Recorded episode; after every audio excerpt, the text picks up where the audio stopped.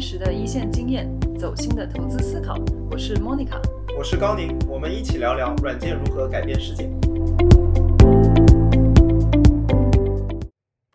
大家好，我是 Monica，咱们这么快又见面了。近三个小时的与硅谷 AI 大牛的现场讨论，我们上下集都在同一周发布给大家。如果你还没有听过上一期，那么再简单介绍一下这次莫妮卡期待已久的超级重磅的嘉宾组合。其中两位嘉宾都曾经在 OpenAI 工作过，包括英伟达资深研究员 Jim Fan。除了对生成式 agent 和机器人的具身智能有深度研究外，他的 Twitter 连 Jeff Bezos 都关注，是 AI 领域的顶尖 KOL。还有戴航俊，Google DeepMind 的资深研究员，也是 Google 新一代大语言模型 Gemini 的深度参与者。兼任主持和嘉宾的硅谷上市公司华人高管 Howie 硅谷徐老师，每次来 o n b o 串台都会大受好评。这次是三个小时播客的第二部分。上期的内容我们深入讨论了最近 AI 领域最火的话题 Generative Agents 生成式代理。这一期更是精彩纷呈，我们讨论了更多 AI 领域的核心话题，包括多模态大模型的研究进展，具备具身智能及 Embodied AI 的机器人如何打造，AI 对 SaaS 行业的影响。我们对未来 AI 商业和社会影响的畅想等等，真的是非常非常尽兴。你也可以拿起笔记本做做笔记了。最后几位嘉宾都是长期在美国工作生活，夹杂英文在所难免。我们不接受抱怨，Enjoy。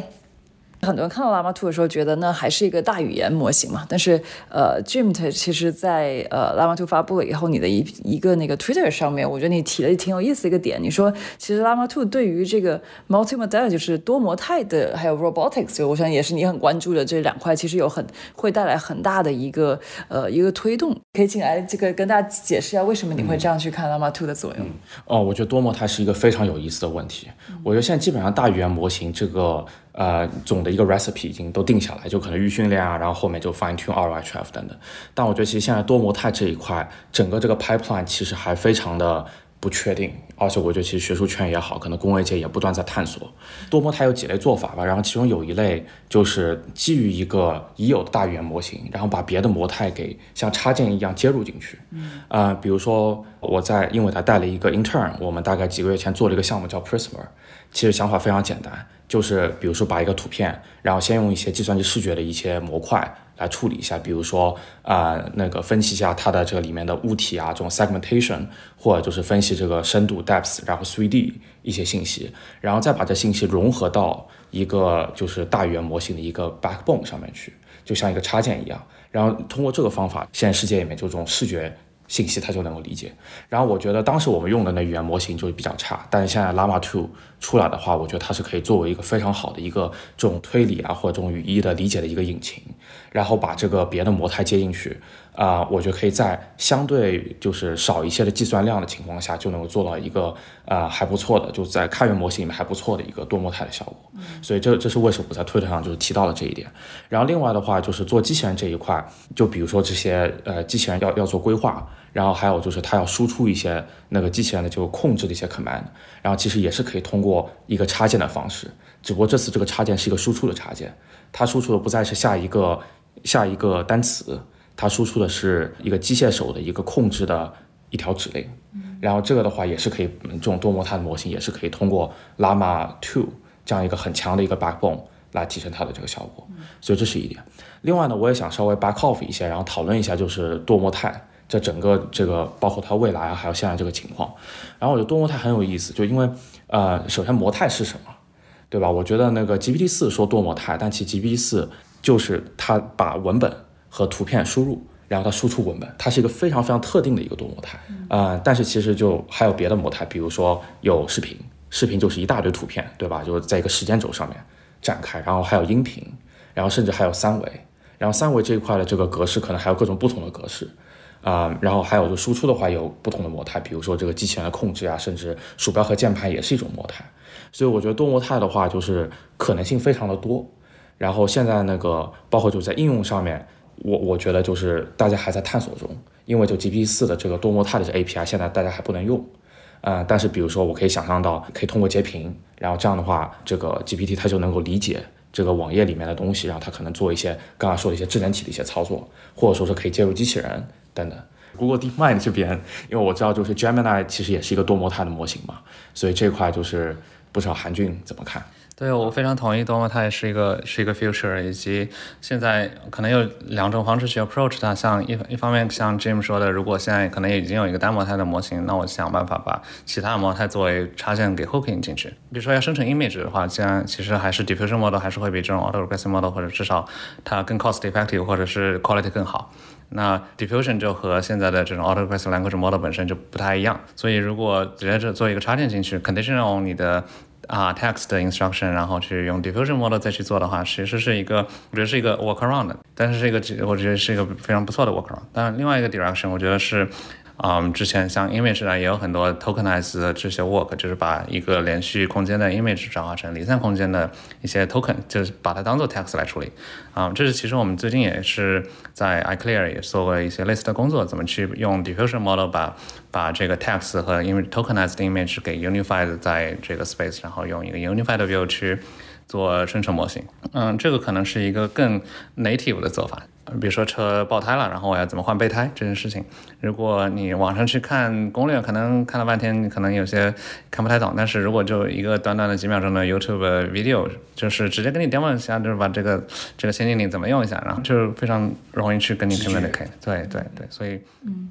那怎么理解这两个 approach 这个核心的区别会？带来什么样的变化呢？就听起来的确第二种更加的这个 native，那是说它会有一个更高的 intelligence 吗？可以做一些前一种做法做不了的事情吗？一方面是说，如果前一种可能大概率情况下的这个 base model 可能会，比如说 freeze 住就不动了，然后你包括像 DeepMind 之前有一些类似的工作是把这个 language model 部分给 freeze 掉，然后我接上 image 部分，然后再去只调 image 部分，所以就会带来一个部分是你 image 完全去往 language model 那边靠，但是 language model 其实它自己那部分没有去 take into the fact，就是它会 consume image 这边的 input，所以 GPT-4 就是这么一个做法。呃，具体怎么做不知道，但我我确信他们应该是在在 pretraining 的时候就把这个 image 和 text 的希望可能就是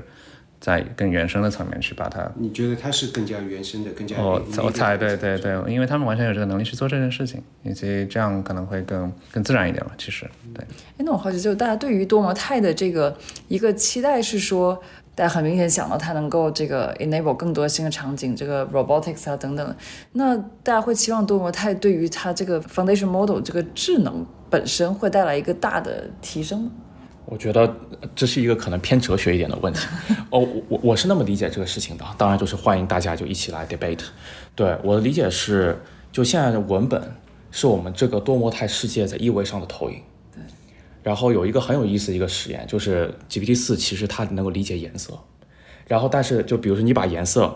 用 RGB 那个 hex code 作为一个文本输进去，然后你可以跟它，你可以问它哪个颜色比另外的颜色更暖色调，哪个颜色比另外的颜色更热情，然后它其实会回答的是对的。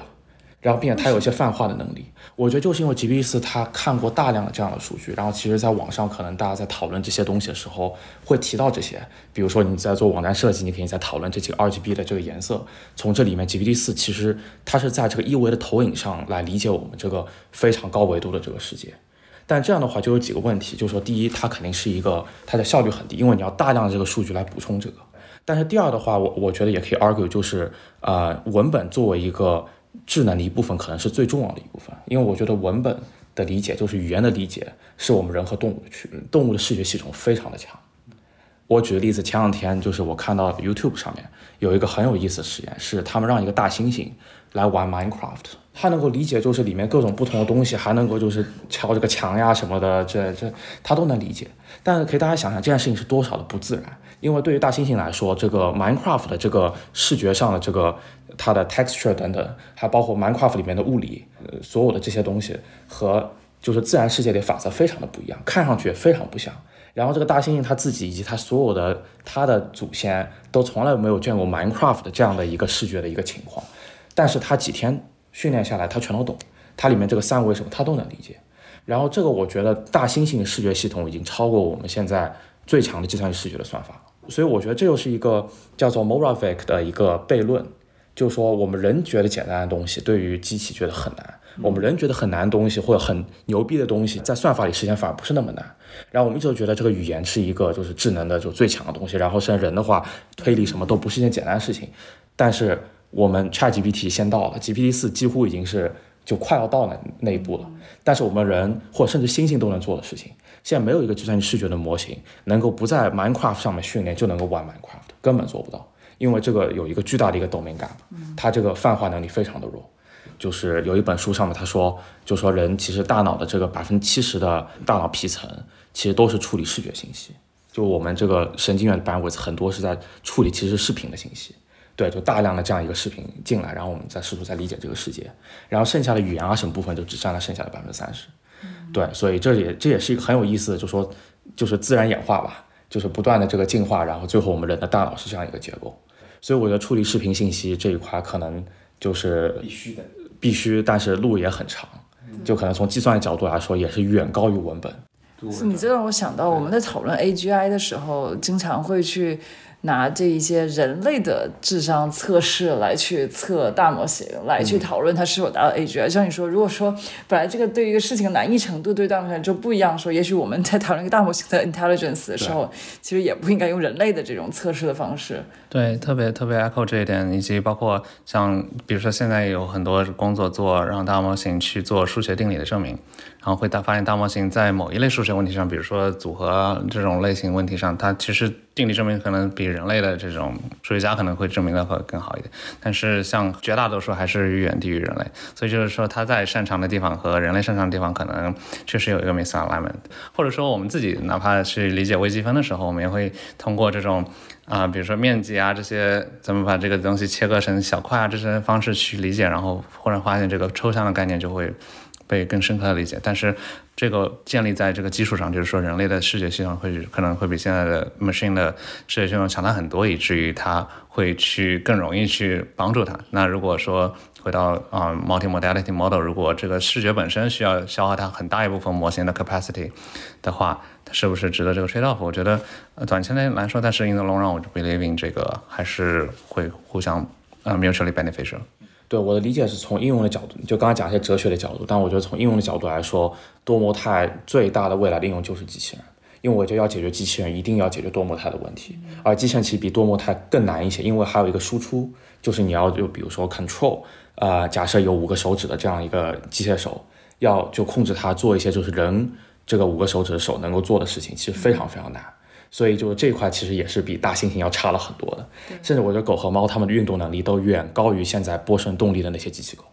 然后我觉得解决多模态只是解决机器人的第一步，像是它解决的是这个先解决输入的问题，它能够理解这个世界，然后输出的话可能还要通过别的方式来解决。对，所以我觉得长远来说这是最大的应用。啊，然后我也觉得下一个就是 ChatGPT 之后下一个最大的 AI 革命其实就是机器人，如何让机器人普及，机器人成为就是每家每户就像 iPhone 一样的存在。然后我觉得这可能是下一个工业革命，嗯，对。但现在我们距离那个还差了，我觉得好几个突破。哦，其实当时我记得 GPT-4 它自己也有 release 这种对比，就是说 GPT-4 with 的那个 vision 部分 enabled，或者是 text only 的 GPT-4，它在一些 benchmark 上对比，其实它有一些在甚至在做题方面它会有提升，就是这是一个很明显的 signal，就是说它如果能够理解一些文本的，比如说可能一些问题里面本身就包含对一些图片的问题，比如说数学证明这种。它确实，我觉得是一个啊很明显的 signal，就是说它会它会帮助。然后有一些地方可能你嗯不得不去理解这个图片像图像像 Jim 说的这个 robotics 的 domain，或者说像啊可能一开始提到了你在做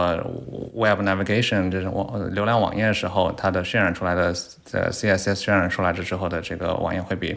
直接原生的那个 HTML 代码会更容易理解。至少对人来说可能是这样，但是 但是可能这中间有个呃主要的 gap 是 vision 的很多信息是冗余的，包括就是你看到这这么多个 pixel，就是它的 dimension 它的维度远高于你的 text 的它真正的有信息量那部分，所以其实 image 可以被压缩的很大，呃呃就是压缩的比例很大，但是像文本的话，它是一个更 concise 的方式去表达信息，所以这方面如果说能够让它的表达的效率能够对齐的话，这也是我可能一开始提到为什么或者不一定要把 image 作为就是原生的 pixel level 去表达，而是说在一个 encoded space 去表达会更容易去 align with 其他的 modality。对我再补充一些，我觉得从数据的角度来说，视频是一个巨大的金矿。然后现在感觉就是大家还没有完全就是开发这一个巨大的这个金矿。我们可以想象视频有多少视频，对吧？TikTok、YouTube 上面每天有那么我都估计不出来，但是这些视频就是其实生成的这个数据量其实远高于我们现在那么多芯片能够处理的量。而且视频里面有大量的这种信息，就是不仅是就是人的一些就是日常的一些活动的一些信息，有这种语义的信息，然后它还有物理。就我们称之为叫 intuitive physics，就这种直观的这个物理，就可能呃，比如说我现在把这个杯子从这个桌上推下去，我就知道它会打碎，但我可能不一定知道这个碎片到底是怎么样一个精确的一个地方，这我不知道，但是我是会估计出这是会发生的事情，所以这叫做 intuitive physics。然后我觉得大量这个视频里面其实能够有很多很多这样的信息，还有包括风吹过来这个树叶会动等等，其实这些东西我们。啊，不是从单张图片里面理解的，是从大量的视频里面理解的。对于人来说也是这样。其实我们人每天大部分情况下我们在处理的是视频，少部分情况下我们在聊天，我们在处理文本。大量的情况下其实是视频。如果从人的智能角度来说的话，视频是一个很好的切入点。但现在还没有，我觉得还没有一个就是学术圈、工业界一个统一的一个一个一个算法来来来来处理视频。就这个视频的 GPT 到底长什么样，我觉得这个还有待。讨论，所以这个会带来说不定下一个涌现能力。你刚提到这个还没有一个共识，那现在要能够处理这些多模态的数据作为一个 training data 的话，核心的几个难点在哪？开一开始提到的，比如说像 image 或者 video，video 可能是个更高维的一个数据表达。就是可能短短几分钟视频，可能就占了好几个 G 的空间，但很大部分是冗余的。所以其实如果能够如何把这个啊信息用更 compact 方式去表达，我觉得是会帮助去啊你后面去理解去生成。对，其实最近很大一个 trend 吧，在学术界就是把这个视频也把它给 tokenize。是的，是那能够把它像语言一样处理像离散的一个一个单词这样一个表达形式。然后这个这方面，呃，有做很多像视频生成，包括之前谷歌的一个像 Finaki 这样一个 text to video 这样一个模型，以及最近有很多这种。给你一个一开始的图片，然后让你把这个图片让它给动起来啊，就很多模型都是会基于这样一个技术。我觉得有有好几个点，一个是说你把它 tokenize 之后，你可以利用像现在的 language model，你们的学到的很多这种技巧，把它给同样做生成 language 方式去生成视频。但以前是只如果直接在视频的空间是做是做不到，因为它的 dimension 太维度太高，就一每一帧可能就已经有上几百万、几千万个像素，不太可能去在那个 level 去做。但是，啊，另外一方面，compress 之后，它也会让很多就是冗余信息被 filter 掉，使得它能够更 efficient 去表达。至少短期来说，是在现有的算力和算法这个能力的基础上，是一个非常不错的 trade off。其实我们刚才讲了很多模型本身啊，算法，还有这个哲学层面的这个东西。我们聊个具体的，就是工具。那大家看到，就是说现在大模型，大家真正在无论是在 training 还是在呃应用的这个过程中，还有哪一些你觉得从工具层面？呃，需要弥补的一些 gap。对，其实我觉得工具和之前我们聊了很多的 agent 是非常相关的一个话题。我们可能对，因因为你的 agent 要能够去跟外界去做反馈，或者是做 decision，其实还是会。leverage 到很多工具，然后也也会对外界产生影响。但是我可能更想说的一点是，呃，工具也分好多种，有有些是像比如说 generically 去做一个搜索引擎啊，或者是用一下这个派送一些已经有的 library。但是其实我我更 care 的是说它能不能去 adapt 出一个新的工具，比如说用一个 a apply 一个大模型在一个企业的呃应用场景中，因为这个企业它自己有自己的一套工具链。所以这套工具链或者是它自己的 domain specific language 这些东西是你在大模型呃训练啊什么这都不会见到的那些工具，但是你要能够让它去 adapt 到这个具体的应用场景，我觉得这是一个嗯非常有意思的问题。包括最近其实有一个比较两三个月之前吧，一个就是纯用 procedure generation 去做 video generation 的那个 lab 也是当时做 ImageNet 那个 lab 出来的一个工作。对，但它那个是纯粹是靠 graphics 去生成这些 video。所以如果你要说如何让 language model 能够去用这个工具，如果能够用上的话，那它就可以直接去原生的去做到 text to video 这样一个事情。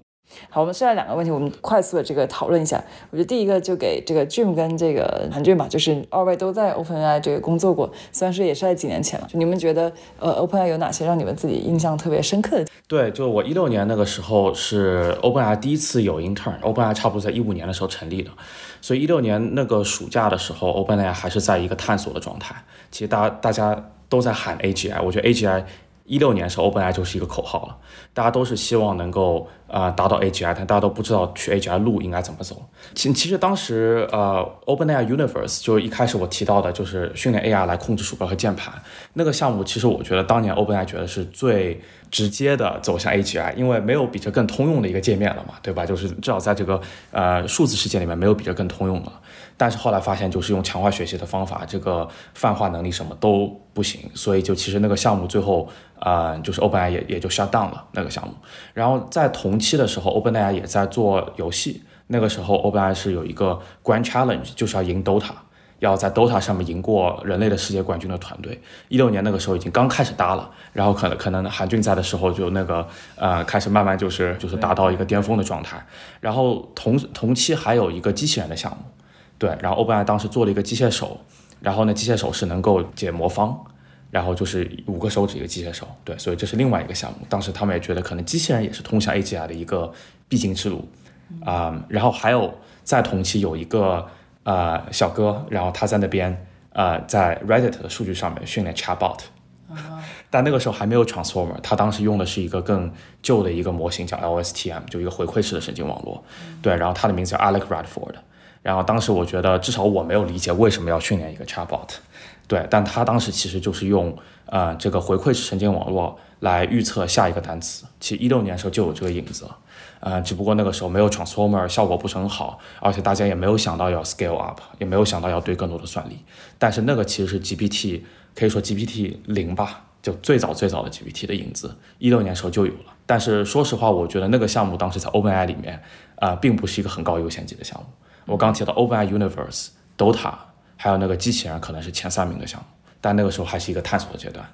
对，我觉得 Jim 这个建议非常好。这是我一八年进去的时候，我 exactly 能看到当时的那些演化到一八年是个什么状态。对，呃，首先一八年的时候，确实那些那些 project 还在，然后当时他们推出那个 Robot Hand 怎么去玩一个魔方，以及 Dota Team 当时那个夏天是至少打进那个。反正 top player 还是呢，对对，还是有来有回的。虽然不是最顶尖的，但是已经 way above average。然后我当时在实习的也是叫 games team 啊，其实当时也是有幸跟实习。我们那个 games 可能更像是在那种说你让你玩几个游戏之后，给你一个新的游戏，你能不能更快的去在熟悉那个游戏？当时觉得人类。跟机器当时的机器比起来，人类的这个 sample efficiency 是要高很多的。你可能只要少量的样本，你就可以学到新的知识、新的能力。然后关于那个说到的这个 GPT 零的事情，我当时应该是已经差不多 GPT two，可能他们交了一篇 paper，就是可能是 maybe GPT two 吧，然后交到 Neurus 还是哪个 conference，然后被 review 拒了。然后当时 Sam Altman 就在那个组会上，就是跟大家把这个 review 非常 harsh 的评论给大家念出来，然后。当然，目的是说，你看这个我们在 achieve AGI 的道路上，总有这些不识相的人，总有这些不识相人，就是，但就绝对不会阻碍我们的决心。对，当时我其实没有太放在心上，但现在回过头来看，他们其实当时就是非常 dedicated to 这个 direction 了，已经。就一八年的时候，以及我觉得非常佩服三毛、提曼或者他们整个 OpenAI 团队的这个 vision。虽然中间也是很走了很多弯路，其实像 game 啊这些，其实现在不不玩 game 了。然后 robotics 他们也 deprecated 了，但是至少说他们有这个 culture 是让大家尝试不同的方向。然后呢，identify 一个可能 potential 正确的方向之后，即使有外界很多的这种反对的声音，他们也会就是 put effort into it。所以我觉得这是我对。啊，在 OpenAI 那段经历，我觉得给我最大的 lesson 吧。浩伟，你作为旁观者有什么补补充吗？你也算见证了那个时候。我就讲一个吧，我觉得二零一五年 OpenAI 成立的时候，他们就是想做 AGI，但是就像 James 说的，怎么个做，怎么录，其实没人知道。但我当时候的 estimate 大概这是一个达到今天或者说是 ChatGPT 这个 moment。我估计大概是一个二零三零年的事情。但是我我我的那个观点，我在大概二零二零年的呃时候我就开始改变了，因为二零二零年 GPT 三出来以后。呃，那个 emergence capability、in context learning 都是我觉得要好几年以后。当然，我并不知道这个 in context learning 这怎么样，但是这么大的一个跳跃。我觉得是我没想到的。到二零二零年的时候，我就我当时会想，哎，几年之内会能够出现 ChatGPT。所以说 ChatGPT 出来对我个人没有 surprise，对我最大的 surprise 应该是 GPT 三出来。然后 ChatGPT 出来，我相信是呃让 Google 的不少的人觉得是不管是 surprise 也好，或者说是郁闷也好，或者怎么样也好，对吧？因为我有一个朋友，他是 Google 的一个高管。啊，正好在欧洲那个度假，他说十二月三号星期六开一个会，讲哎怎么去对待这个 ChatGPT，因为显然这是一个很大的事情，他记得很清楚。我我比较好奇，对你个人，你看了 ChatGPT 这么一个，你你个人是呃什么想法？当时对量变引起质变这件事情有了更深的理解。因为我知道它可能就是 maybe 更大的模型以及更更多的训练数据，然后可能 fundamentally 还是 transformer，还是那些还是这样一个 autoaggressive model，就是我自己试了几下，然后就觉得真的是一个非常让人惊讶的一个东西吧。如果啊，就是可能把 Lambda 给 release to the public，我觉得大家可能会对后来的 ChatGPT 可能没有那么惊讶吧，毕竟有一个心理准备，一个台阶，以及以及如果你开始真的能够 release 这个 Chat 呃 Google 的 Lambda 这些 to the public 的话，那呃，你至少能收获收获一一大波数据。量变引起质变，这一个有更深的那个认识。另外一个，你是觉得这个还是你就是有一些 pity，对吧？就是 lambda 没有，至少是能够有一个跟它。差没那么太大太大的一个 model，先让大家先试一下。对，可能只是按当时那个时间点来说，可能当时 Lambda 可能确实不一定有 ChatGPT 那样的那样 quality，但是毕竟两个模型最最近都 evolve 了很多，也一直在进步。包括 ChatGPT 本身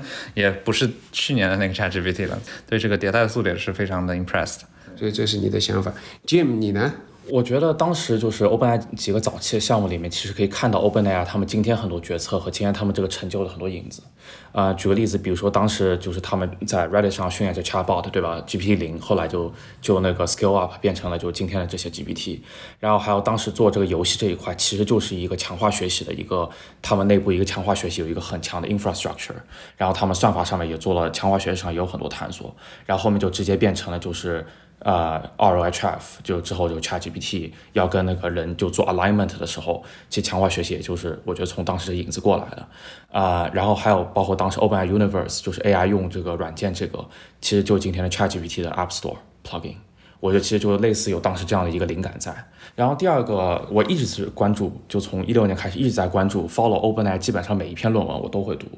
嗯，对。然后我觉得呃跟浩月老师一样，就是我当时最大的震撼。是 GPT 三，第二大的震撼其实是 Clip 和达利。对这个，现在 Clip 和达利大家说的不多，但是我觉得 GPT 三、Clip 和达利，我觉得他们是开创了一个新纪元，是一个新的一个思维模式，一个新的范式。就说第第一 Scale Up，第二 Open World，对吧？Scale Up 就堆更多的算力，Open World 就是我们把整个互联网数据全都扔，全都把它下载下来。然后作为我们这个这个这个训练的这个数据集，但其实当时这两件事情现在听上去好像很理所应当，但那个时候一点都不 obvious，因为那时候学术圈里面的想法是这样的：是我有一个固定的一个训练集，一个固定的测试集，大家所有人在上面 benchmark，比如说 ImageNet，ImageNet 就是一个有一百二十万张图片的一个数据集。然后当时所有做计算视觉的人都是在 ImageNet 上训练完，然后 ImageNet 还有那么几十万张的这图片做个测试，汇报一个数字。然后如果你不这样做，学术圈里评审人会喷你，因为你这个东西跟别人不能比较。所以其实当时学术圈里面根本没有这样子一个 Open World，要在因特网上，呃，互联网上把所有这个数据就一起下来，呃，下载下来做训练的这样子一个思维模式，学术圈是完全没有。然后更加不要谈这个算力的事，学术圈根本就没有这个资源。然后我觉得就是贫穷限制了想象，学术圈里面没几张卡，真的就是 那怎么办？未来限制了我们想象，未来这不是更贫穷了吗？但是我觉得 OpenAI 打开了我们想象力，OpenAI 现在就至少告诉大家，当你有当年他们有一两千张卡的时候，你能做什么？他们一旦告诉了大家以后，现在大家全都跟风就过去了。但那时候真的是限制了想象力。然后我觉得那个 GPT 三就是在文本上的 Scale Up Open World，然后 Clip。跟大家介绍一下，它是一个图片和文本的一个对齐的模型。我觉得当时对于计算机视觉界是一个巨大的震撼。当时 Clip 他那篇文章应该没有投任何的会议，但我觉得要投的话，就是务必是当年 CVPR 的最佳论文，务必的。那那年 CVPR 我觉得都没有任何别的论文值得读，就是那天 Clip 就是一个地震级的一个东西，海啸级的。然后还有就是达利，然后达利的话，其实从那个纹身图这个领域已经做了十几年了。从 deep learning 前就开始做，deep learning 之后的话，也有很多纹身图的工作。其实就是我在斯坦福的这个组里面，也有很多学长呀，Andre Kapasi 什么的，啊，他们自己之前也做过这种图生纹，但是就是没有通过这种一个简单的算法，然后靠算力，靠这种大量的 open world 的数据，他们就没有走这条路。然后他们就做了很多就是 engineering 啊什么的，但这样的这个 pipeline 就非常的复杂。但是达利是一个很简单的算法，一个很简洁的算法，但是他把它 scale up。所以我觉得那个是在算法上，从这个思维模式上一个巨大的震撼。然后我看到 ChatGPT，我觉得是一个小震撼，比起前面那个，因为我觉得 ChatGPT 是一个工程上的一个一个奇迹，就是他们把啊那么多标注啊，就整个标注的 pipeline，然后还有更多的数据，还有这个 RHF 是怎么怎么怎么调参的等等这些事情，他们都做的都特别特别的好，还有包括最后 deploy。呃，ChatGPT 就是一上来就什么前五天里面就有一百万用户，那就意味着他们这个后端的这个工程做得非常非常好。就有多少 App 能够做到这样一个 scaling 下面还没有大规模就是卡机？对，就至少从 Open 作为一个公司来说，就工程能力非常非常的强。对，但其实我觉得从算法上面，GB 三是一个更大的震撼。然后当然后面 GB 四也肯定是个震撼嘛，就说它的这个能力啊，写代码能力也就远强于 GB 三点五。对，然后之后的话，就听众肯定就比较熟悉了。但我觉得当年那个时候，在大家没有讨论大语言模型的时候，那几件事情，其实我觉得在学术圈里面震撼是非常大的。呃，GB 三呃发生的时候，我大概是斯坦福应该是第三年博士吧。然后那个时候 NLP 的组他们就召开了一个紧急会议，有点像刚才韩军说谷歌的紧急会议。我觉得 NLP 组也是有一个紧急会议，他们就在讨论，就觉得 NLP 要完蛋了。就觉得就是在学校里面做 NLP 已经没有什么值得做的了，所以后来为什么斯坦福发了一篇文章，名字叫 Foundation Model？因为那时候斯坦福已经感到了巨大的压力，就是一旦我们这些 NLP 的这些教授几十年的过去这些什么语言学啊什么这些经验，他都要过时了，然后如果我们不跟着时代的脚步的话，就要被时代淘汰。所以其实斯坦福提出了这个 foundation model 这个名字，然后现在搞了一个这个 foundation model 的 center，包括最后 Percy 等等斯坦福的教授做了 Alpaca 呀什么等等的，其实他们当时也是有一个巨大的一个一个转变，对他们这些资深的教授来说也是一个很大的冲击，更别提我们当时这些 PhD 的学生。斯坦福其实这件事情做得非常前列了，也就是最近开始，那个最近一年。呃，我觉得很多的顶尖的大学开始重新在思考。呃，前两天我跟一个朋友在聊，他知道的一所大学是，他说，二零二四年毕业的那个论文就让他们就写完，那个二零二四年以后毕业的要重新 reset，他的论文方向就是，也许你写的东西根本就没有任何价值。呃，我觉得斯坦福能够在二零二零年就开始思考这件事情，已经走在蛮前面了。对。刚才你们两位 share 的就是 ChatGPT moment 的想法。从我的角度上来讲，那个它的 model 的 performance 性能上来讲，我没有觉得惊讶。但是那么多人开始用，这就让我看到 API 跟 UI 的区别。因为三点零出来的时候，或者说 GPT 三出来的时候，它只是 API，这 API 只是码农对吧？能够用。但是真正出圈还是需要有一个漂亮的 UI 啊，当然不只是一个 UI，就像 Jim 刚才说的是这个 infrastructure 基础建设要做的比较 scalable，这是我的第一反应。第二反应，其实我当时候跟绝大多数人的想法不是很一样的，因为呃，我不知道 Monica 或者 Jim 记得吗？当时候大多数人都说，哎呀，Google 要完蛋了，对吧？那个 Search 要完蛋了。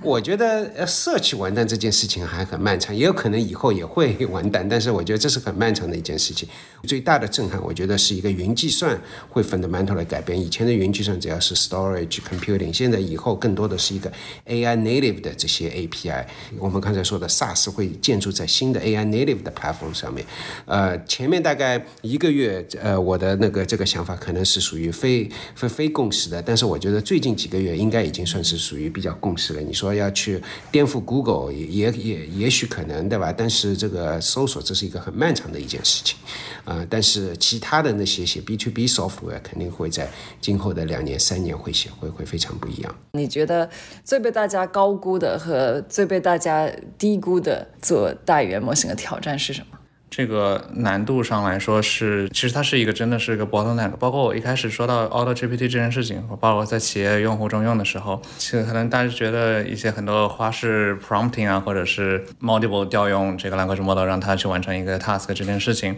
大家觉得可能就就解决了。但是其实。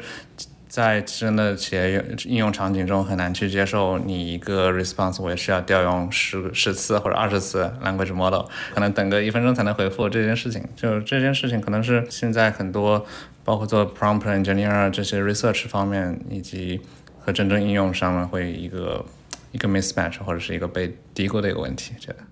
我我就来讲讲低估的东西吧。我觉得一个是我感觉业界还是有点低估了，就机器人的难度。我其实这次去 SML 的时候，感觉就是很多可能不在直接做机器人领域的研究的同学们，然后都是在问，哎，这个机器人感觉应该很快了，现在多模态也有了，然后谷歌那边还有 RT One、RT Two 那些模型，感觉是不是这个机器人会特别快了？而且 Elon Musk 一直在喊那个 Tesla Bot 呀什么的，哎，有些炫酷的一些 demo。然后现在包括有一些创业公司，呃，初创公司，比如 Figure 呀、One X 啊什么，也都是打着通用机器人的旗号。但是我觉得还是就是这个事情的难度难度，我觉得是被低估了，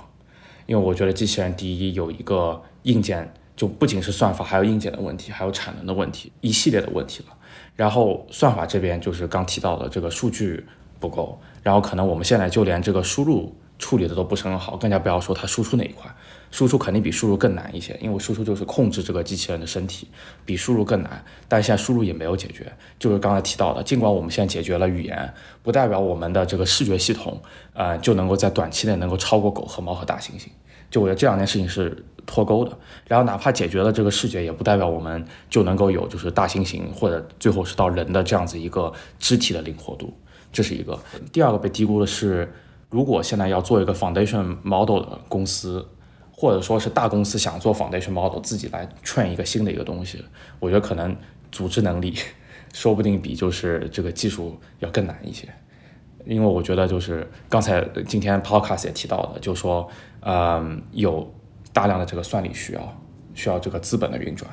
然后还要包括需要落地，就说这个东西怎么去 justify 花那么多钱，然后如果不落地，所以还要需要同时要想好这个商业的这个计划。然后还有就是要吸引大量的人才，怎么样？就是从可能那些就最好的那些地方，然后挖到足够好的人，然后还有就是推动着整个这个 agenda。所以我觉得组织能力可能在这个就是大语言模型的这个时代里面非常的重要。因为我觉得曾经就是要做一些 AI 的突破什么的，就几个 PhD，然后大家就是那个对吧？三个月 hackathon，然后我觉得就能够做出一个新的文章，一个新的突破。现在我觉得类似这种越来越难了，可能 fine tuning 还可以。但是我觉得一些本质上一些大的一些突破，需要一个很强的一个领导，呃，一个一个领导者，来把这所有的这些资源什么的都放在一起，这是一个巨大的拼图，就不再只是一个算法，但是要拼图的每一块都要在一起，然后它才能整个齿轮才能运转。我觉得低估的可能还有一个点就是 evaluation，就包括做那个 ChatGPT moment，我们刚才聊到，对吧？对，不管是谷歌还是很多人都是非常惊艳。但你想，其实。有那么多聪明的人，不管是在 Google 还是不在 Google，其实都已经能够非常能够做做模型做得很好了。但他们以前 optimize 的那个是一些 benchmark，对吧？就是那个 academic 的 benchmark 或者怎么样。所以说它的 evaluation，它的 measurement 是走了，相当于是走了另外一条路，对吧？你从今天的角度来讲是一个错的路，但当时候这是所有的人都在走的路。那这是 measurement。今天如果是从工业界来讲，你怎么去 measure 你的你的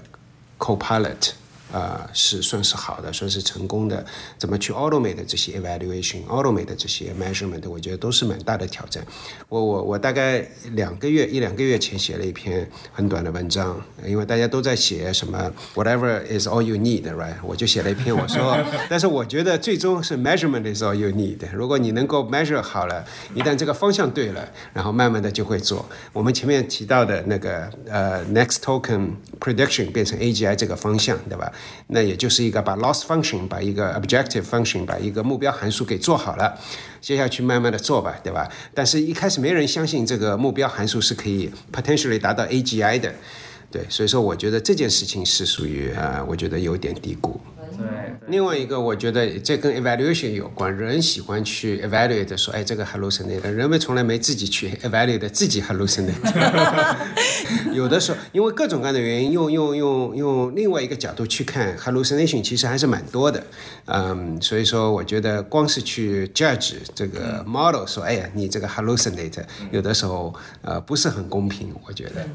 我觉得有一个点，我前面提到的 GPU 算力，长期来讲，我不觉得算力是一个 bottleneck，因为就像我前面说的，任何一个东西只要有 mass production，价格就会就会无限下降。我另外一个问题是说，你觉得大语模型或者人工智能在未来一年和未来十年，你觉得最让你期待的事情是什么？我我觉得未来一年的话，就刚才提到的一些 coding 的模型，我觉得肯定会越来越强。可能一到三年吧，我觉得就是有一些最基本的一些就是软件工程啊，还包括 debugging 什么的，就我觉得 GPT 五或者就是可能之后出 Gemini 什么的，就是呃很多这一块都能被自动化。然后还有就是一到三年的话，会有一些多模态的模型出来，估计还没有完全解决这些问题。就刚刚提到的这个，真的要达到这个动物一直到人的这个视觉这个系统，我觉得可能一到三年都有点勉强。但是至少这些多模态模型会出来。目前为止，Frontier 模型里面还没有一个是大家真的能用上多模态的。但这个的话，肯定就是为了一到三年会有一些开放的 API。嗯，对，GPT 五可能就是不仅是能够处理图片，可能还能生成图片，这具体我就不知道了。但是我觉得，就这些 API 会慢慢的开放，这是未来一到三年就是一定会发生的事儿。然后可能还有落地上面的话，也会有更多的我们看到，比如说企业啊什么的，就等会儿这个哈维老师肯定这块更有经验。但是我觉得就是落地会更多。然后拉玛二出来，可能拉玛三还会出来，coding 说不定也很强。然后对于一些企业的他自己的这个 domain 里面的一些能力。啊，我觉得也会增强很多。尽管它不是一个 frontier 模型，但它也不需要一个 frontier 模型。啊，我觉得未来十年这个事儿就非常难说了。啊，我就那么说吧，现在是二零二三年，然后我自己就是进 AI 是二零一二年的时候，然后一二年的时候，那时候我还是本科生，然后一二年是深度学习元年，一二年刚有 AlexNet 出来，然后那个时候我看 AlexNet 啊，就对神经网络特别的感兴趣。对，然后一二年那个 AlexNet。其实是相比于今天是一个非常弱的一个模型，但是这过去这个十年这个变化，我觉得简直是我不敢想象的。如果你问一二年当时我就说你十年以后啊大概会怎么样，对吧？我可能说十年以后我们估计在 ImageNet 上面的这个准确率能再上个十个点，就还是贫穷限制了想象。那个时候觉得就哎就是看到这个 AI 这圈子里面包括资源，那时候就其实也没有那么的多，所以我觉得那一块呃至少一二年的时候是很难预测十年以后的。所以我觉得现在也同样让让我想象未来十年的话，啊，首先我觉得十年到十五年我们会看到机器人，大家大家可以打个赌，我们十年以后，对吧？我们四个再回来再做一个 podcast，看十年前我们当时讲的对不对？我觉得十到十五年的话，呃，会有机器人的落地，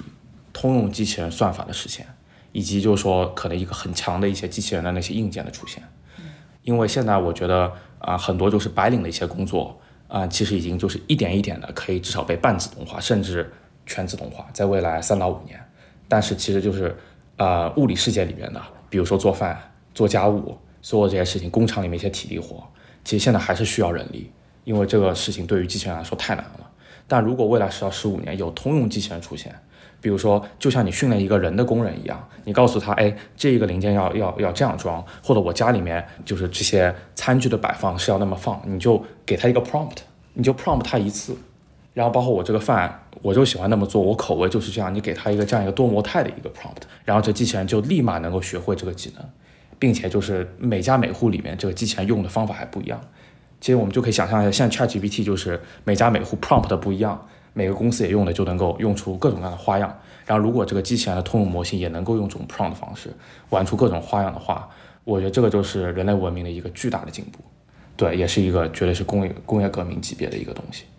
然后第二个我想说的就是，我觉得未来十到十五年的时候，比如说纯语言模型这种推理的模型，可能已经超越人的智能了。然后我的意思就是，它可能比如说是爱因斯坦级别的智商。就可能现在就是大家对吧？那个普通人的智商可能现在 GPT 四都没有完全达到，但我觉得十到十五年的时候，它可能是人类顶级科学家的那个智商，然后它能够推理，能够看到数据里面的一些这种 hidden 的 pattern。其实我们想一下，科学家、艺术家，大家就是这种创作这个过程是个什么样的过程？其实也是基于前人有很多灵感，然后把这灵感串起来，发现它的这个 second order 或者更高这个 order 之间的这种这种联系，然后把这个东西融合在一起，再加点自己新的东西。这就是其实人的这个创新的这个过程。现在 GPT 四还做不太到，但我觉得十年以后务必能够做到。然后呢，这样的话意味着什么？意味着 AI for science。这一块也会有一个很大的一个突破，就是人类的这个科学家可能会跟 GPT 科学家一起合作，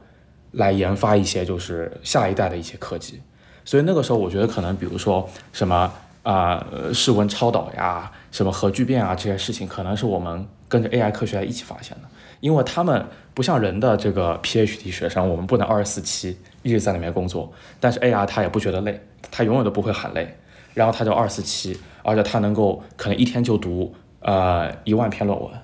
然后没有人类能够做到。他甚至能够去自己去做实验、去做分析。就假设机器人已经有的话，那就不需要就是人去做那些比如说生物的实验。一个 GPT 的一个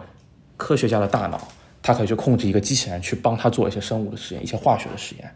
然后这样的话，像这 LK 九十九就不是靠人来炼金术一点点炼出来了，是可能一千个机器人在里面没日没夜的练 agent，没日没夜的去练这个这个材料，然后反馈给这个 AI 的大脑，然后 AI 大脑再告诉你，呃，根据今天的实验结果，明天的实验应该怎么做，我们就可以大规模 scale up 科研的进展。然后大家可以想象这件事情，我觉得是非常就又激动人心又恐怖的，因为其实就是这种物理世界上面这些规律、材料科学。这种科技上面这个发展也能靠 AI 来加速。对，而且他们到时候就不需要写论文了嘛，有什么发现直接在 agent 之间 share knowledge 就可以了。对，然后最后跟我们汇报一下就行了。对，就说哎，我们今天又发现了一个这个新的发明。我本来是想这个问题最后问的，但是因为你讲到这一点，我就顺便问一下，我不知道这是不是你最后一个问题。那从这个角度上来讲，你觉得不管是你或者你周围的人，或者说我们的下一代，应该怎么 prepare for？这种时代的到来，因为我个人是非常同意你的这个一个十年的 assessment，就像你说的，非常令人激动，但是又是可能是令人恐惧。不管你喜欢不喜欢，我觉得这个时代会到来。那在这种前提下面，不管是你个人，还是你的你你对你的朋友，你对呃今天正在读大学的，或者甚至于下一代，他们怎么去学习，他们怎么去准备这个时代，你是怎么想的？这是一个很好的问题，对我觉得就是现在可能最前沿的这些 AI 什么科技啊什么，还有包括就是做研究什么的，我觉得这些目前为止还是要人来驱动的。我觉得现在 GPT 只是一个工具。当然，我这个这个回答肯定非常 biased，就是我觉得可能现在就是做一些科研，就是静下心来，然后学习一些现在最新的这个东西，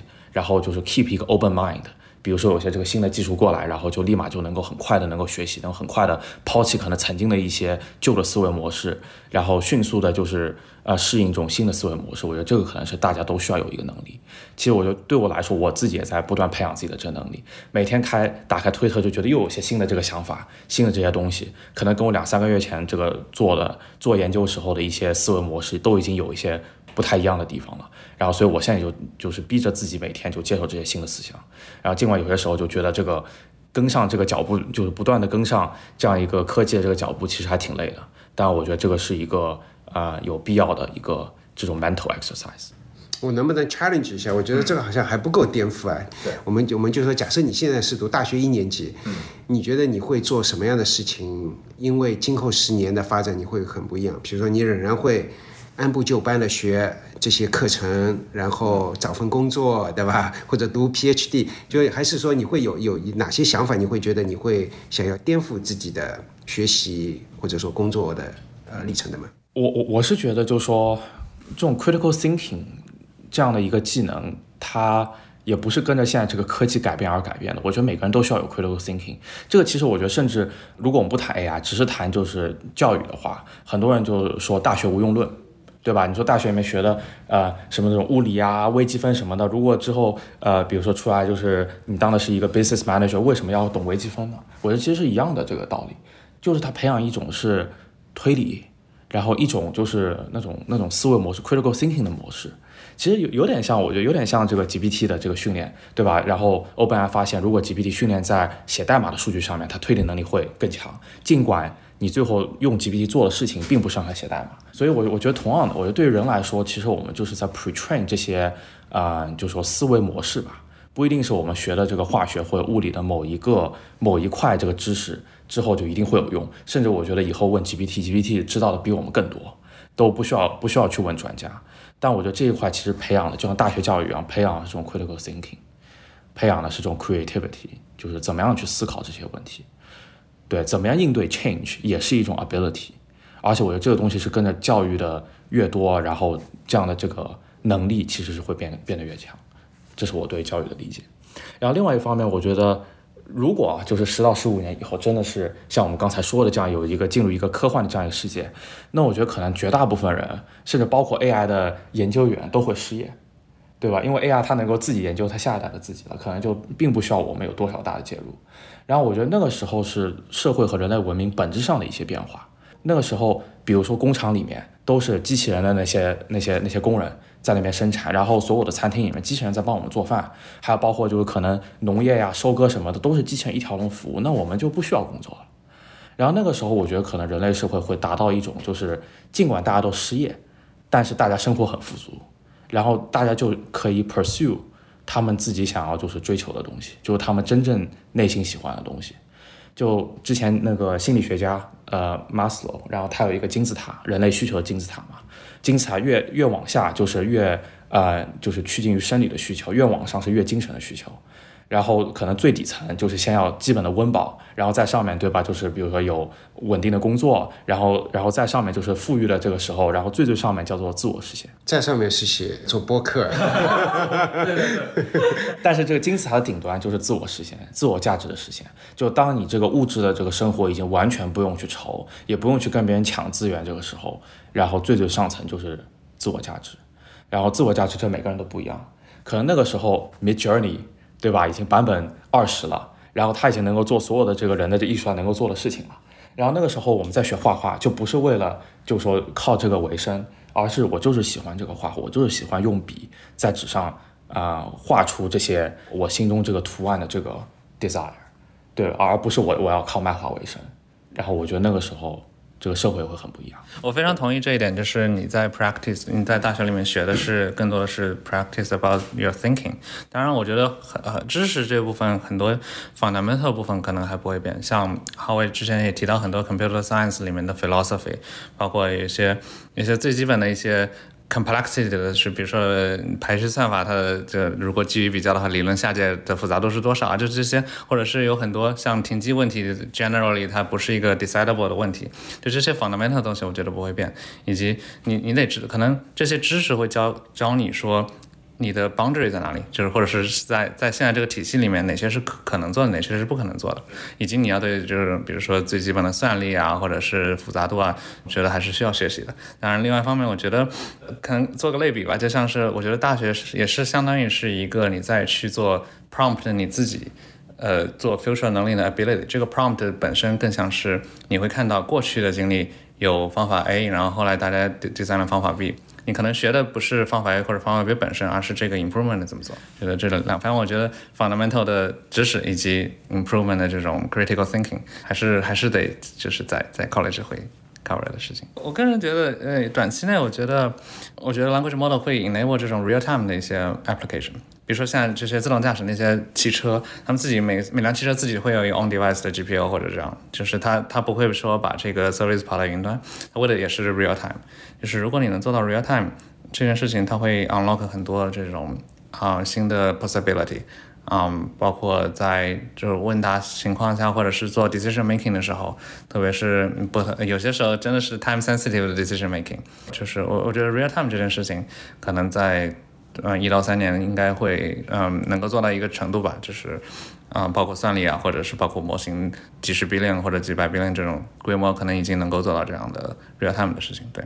然后。十年 again，我也回想一下我自己十年前在在做啥，以及我当刚开始读 PhD 的时候，我们当时虽然已经有了 deep learning 这件事情，但是我们当时做 topic，我不知道大家有没有听过叫 kernel methods 啊，这可能是比较 classical 的 machine learning 的一些方法。然后我们当时在做了一个 topic 是怎么让 kernel method 跑得比 deep learning 更好，然后是一个相当于是一个 against the current 的这样一个 strategy 吧。虽然虽然有点不甘心，但是确实我第 PhD 一年都在做一些。这样事情，然后发现确实干不过。然后十年前，我觉得对类比下来，放到今天的话，我觉得你现在看十年后得是一个至少是 ride the wave 或者 follow 的这个 current 这样一个嗯往往前 push 的一个事情。对，然后具体的形态的话，十年之后，嗯，可能我一开始提到一些 maybe 像。嗯，personalized 的这种 language model，以及可以 personalize 到 each individual。那如果到时候算力已经这种平民化了，这种情况下的话，我觉得，我觉得反倒是这个 customization，或者是就 each individual 自己会有一个 personalized 的这种嗯 language model 这样的一个 scenario，肯定也不一定是 language model 那时候，反正某一种 foundation model。我觉得是一年之内，大家其实都已经看得到，对吧？会有 Google 会有 Gemini model，对吧？OpenAI 会有 GPT-5，然后任何一个公司，包括我自己的公司，我们会有自己的 model 出来，自己的 Copilot 的自己的 assistant 这些 AI based 的，我觉得这些都会出来。呃，两三年之内，我觉得大量的企业软件都会，呃，不能算是重新写一遍，但是。会大规模的被重新思考，但我觉得十年这十年，我觉得是一个蛮蛮大的一个改变，因为十年，我觉得那个时候，觉得每个人每个公司都有大量的 agent、大量的 assistant、大量的 copilot，觉得我做很多事情不需要跟，呃，就是我今天所做的很多事情不需要跟人，不需要跟 Salesforce，不需要跟我今天打交道的那些 entity 或者人打交道，都只要跟 agent 打交道。到到了那个时候，不代表我就没事情做了。我相信我有更多的，对吧？那个马斯洛的那个东西，到当时候有有当时候的 definition 的那个不同的需求。我觉得从技术上来讲，如果说我们 AI。只是做了一些让我们做的事情更加 efficient，比如说 Salesforce，今天我需要 follow 一个 workflow，但是明天十年以后这些事情 automated。我觉得如果只是做到这些东西，我觉得是一个 big failure of the AI。因为我觉得 AI 这只是做了一个 incremental 的一个 efficiency 的提高。我觉得 AI 如果说十年以后真正要真的起到作用，呃，有一部分就像 Jim 说的，就是说他要对跨领域要做到很大的。一个今天跨领域，你看做 mechanics 对吧？啊，rob robotics 超导或者不管怎么样，其实都有巨大的 bottleneck。对吧？它的 bottleneck，呃，是因为它的人不够，对吧？然后看 paper 的速度不够，是 iteration 迭代的速度不够。我觉得要用 AI 的这个，不管是 agent 也好，或者怎么样，去去使得它的迭代速度提高。我经常跟一些企业的老板说，我说那个你要想象，假设你今天有几个 program 嘛，你今天再大的一个很很大的公司，有可能有两百个、五百个 program 嘛。当然，Google、Facebook 不算，就是说绝大多数世界上的公司有几百个 program 嘛。但假设你有一万个、十万个 programmer almost for free in your company, what are you going to do, right? 我觉得十年以后，你就是在这么一个状态，you you have ten 要去改变一些很很多跨领域的、跨学科的一些非常 foundation，他们他们进展的速度，我相信十年能够会看到很多类似的这些的 progress。所以说，只是那个我订饭、那个买东西、那个 recommendation 呃更好，我觉得这个太那个了，太浪费资源了。我觉得。呃有没有说老实话，对我不是那么一个那么重要的，但是对我们人类的 foundation 的 technology 提高，我觉得是十年以后我们会看到，哎，Jim 刚才说的这些事情，至少是有板有眼，能够我看到，能够 agent 去帮助这些，我觉得是能够看到。然后另外一个问题，我问那个 Jim。呃，前面提到我说，哎，那对你，如果说十年前你会怎么样？我这个问题其实是我非常想探索、在探索，但我没有一个很好的答案。今天